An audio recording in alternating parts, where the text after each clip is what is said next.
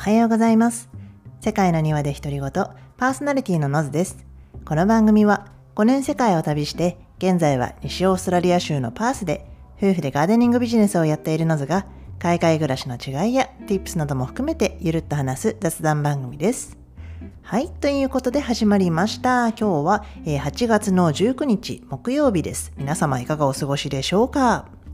今日はですね、先週末なんですけど、あの、うちのね、旦那の弟が引っ越しをしまして、あの、昔ね、昔っていうか、あの、私がパースに引っ越してきた時、去年の2月なんですけど、そこからね、あの、今年の1月までずっとね、あの、その弟はうちに3人で住んでたんですよ。なんですけど、そこからあのお引っ越しをしまして、で、もともとね、あの、旦那のお父さんがマンションの一室をあの持っていてそこをねあの旦那の弟があの住む予定だったんですけどそこをちょっとねタイミングのずれであのすぐに移れなくてであの一時的にね別のところに住んでいたんです。でやっとね彼がムーブインできることになったのであの先週末一応ちょっとお引越しのお手伝いをしてました。でなのでね、今回はあのちょっとオーストラリアのね、お引越しの話も含めてちょっと話したいなと思ってるんですけれども、日本であのお引越しっていうと私もね日本にいた時子供の時なんですけど家族であの4回あのお引越しをしていてでもあのずっとね同じエリアでぐるぐるあの学区内っていう形で学校が変わらないように同じエリアにお引越しをしてたんですよ。で、まあ、ちょっと私すごく地方の方あのあんまりちょっとわからないんですけど基本的には日本はあの業者さんに頼むかなと思うんです。で同じね学区内というぐらいあの近い距離で引っ越しをしてましたけど毎回基本的にはあの業者さんに頼んでお引っ越しをしてたと思います。でなんですけどこっちはねあの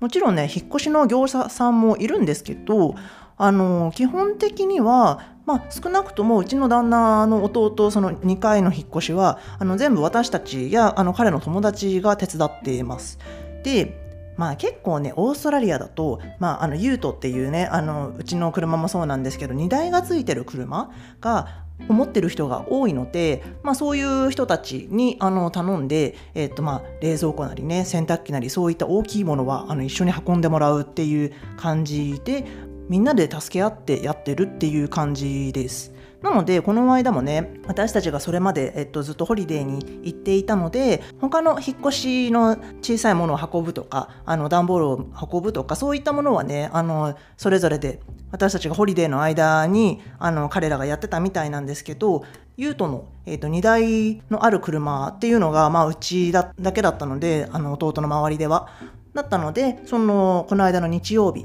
に、えっと、手伝った形になりました。でしかもねあのまあ1月までうちに住んでてでその後ちょっと小さいあの部屋にね一時的に、えーと、お引っ越ししてたので、まあ、その間そこにはね結構家具とかベッドとかもついてたのであの彼のね持ってるちょっと大きめのベッドとかはうちの、えーと倉庫にそのまましまってたんですよ。なのであのそういったのもねあのうちから運び出した形になりました。でちょっとね面白いのが私もねオーストラリアでいろいろお引っ越しはしましたがもちろんバックパッカーなのであの全然ねバックパックだけであの動く感じだったんですけどなんかね今回ねちょっと調べてみようと思ってあの調べたら日本の方でシドニーからパースに引っ越してきた方のブログをちらっと見つけたんですけど結構ねやっぱりあの持ってこれないものとかがあのあったっていうのを書いてあってそれを読んであそうだそうだと思ってでその方もあの植物とか蜂蜜とかそういったあと生の食品あの果物とかそういったものが、えっと、持ってこれなかったっていうふうに書いてあったんですよ。で確かにそうなんですよ。あのオーストラリアって本当に、えっと、他のね国から来る時もそうなんですけど普通にあの持ち込みとかのルールがすごく厳しくてあの持ってこれない食品とかもすごくいっぱいあるんですね。でっていうのもそのネイティブの植物とかそういったものをすごくねあの守るために結構そういうところが厳しいんですよ。だからあのこの間も言ったみたいに西オーストラリアのワイルドフラワーとかは本当に世界で西オーストラリア州にしかないフラワーとかもいっぱいあるんですけどそういったものをねあの大切に守るためにもすごくあの国内でもあの結構厳しくて持ってこれないものとか送ってもらえないものとかがあるので結構ね国内であのお引越しするとかあと日本からねオーストラリアに引っ越してくる時とかも結構持ってこれないものとかもあのあるので、まあ、もしもねそういう方はちょっと気をつけてください。なんかねお米とか小麦粉とかそういったのもねまた最近ルールが変わってあの個人的な輸入もできなくなっちゃったみたいでなんか前までは大丈夫だったのにあの自分で持ってきたものとかあの送ってもらったものとかも持ってきたものもあの写真見せられて募集ってなっちゃったりとか送ってもらった荷物もお米だけあの募集されてましたとかそういったねあの書き込みを結構見かけたのであの本当にねオーストラリアあの毎回ルールが変わってあの大丈夫になったりダメになったりとかあの厳しくなったりいろいろあるのでもしもねそうやってあの日本からあの来る時とかあの何か送ってもらう時とかそういった時もちょっと毎回あの気をつけてみてください。まあねちょっと話は戻すんですけどということでね、まあ、今回はその弟がね、あの、引っ越ししたんですけど、もうね、あの、うちの、私はね、ちょっと用事があって、あの、家では手伝ってたんですけど、そのお家までは行かなかったんですよ。で、彼のね、ママと、あの、パートナーと、あと旦那と、3人がね、ついてったんですけど、なんか、あの、3階のね、お部屋への引っ越しだったみたいで、でも、なんか、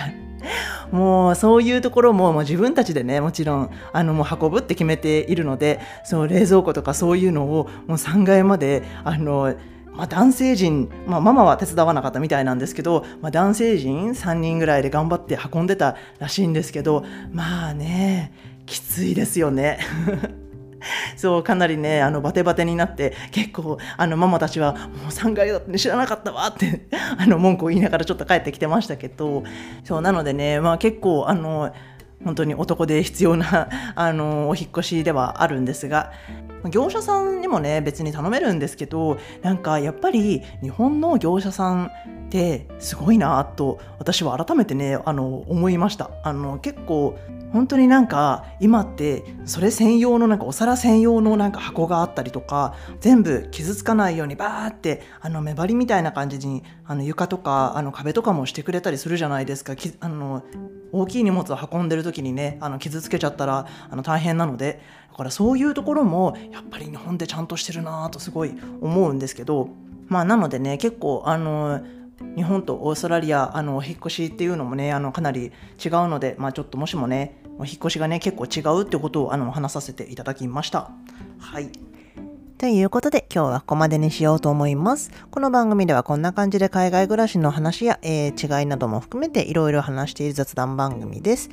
日本時間の月曜日から木曜日の週4回放送ですので、フォローやサブスクライブぜひよろしくお願いします。はい、ということで今日はこの辺で終わろうと思います。それでは皆さん素敵な一日を、そして素敵な週末をお過ごしくださいませ。See ya!